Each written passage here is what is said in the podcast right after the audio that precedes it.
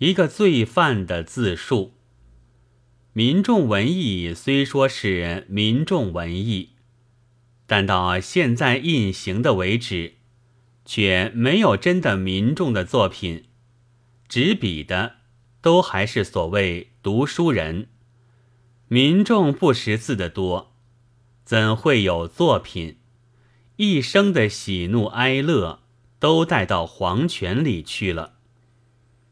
但我竟有了介绍这一类难得的文艺的光荣。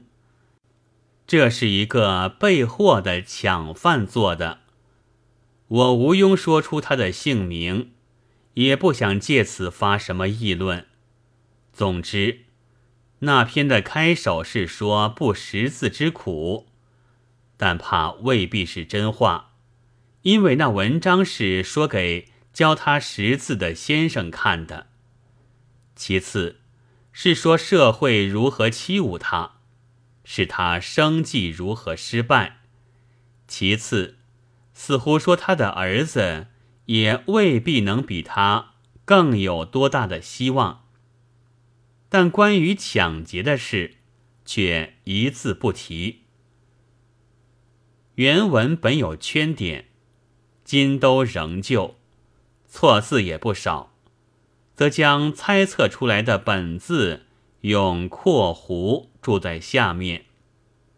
四月七日，附寄于没有雅号的屋子里。我们不识字的吃了好多苦。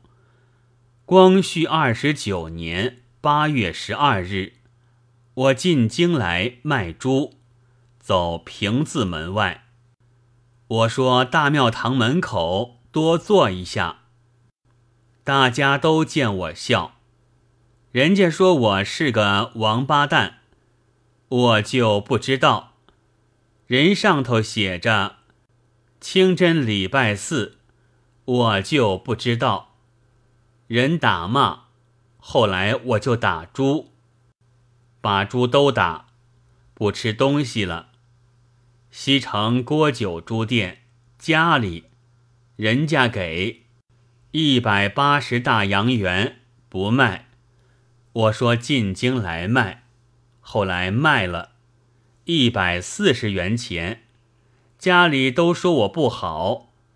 后来我的岳母，她只有一个女，她没有学生，她就给我钱，给我一百五十大洋元。她的女就说买地。买了十一亩地，把六个亩地又白丢了。后来他又给钱，给了二百大洋。我问他说：“做个小买卖，原著。”他说好，我也说好，你就给钱。他救了一百大洋元，我上级买麦子。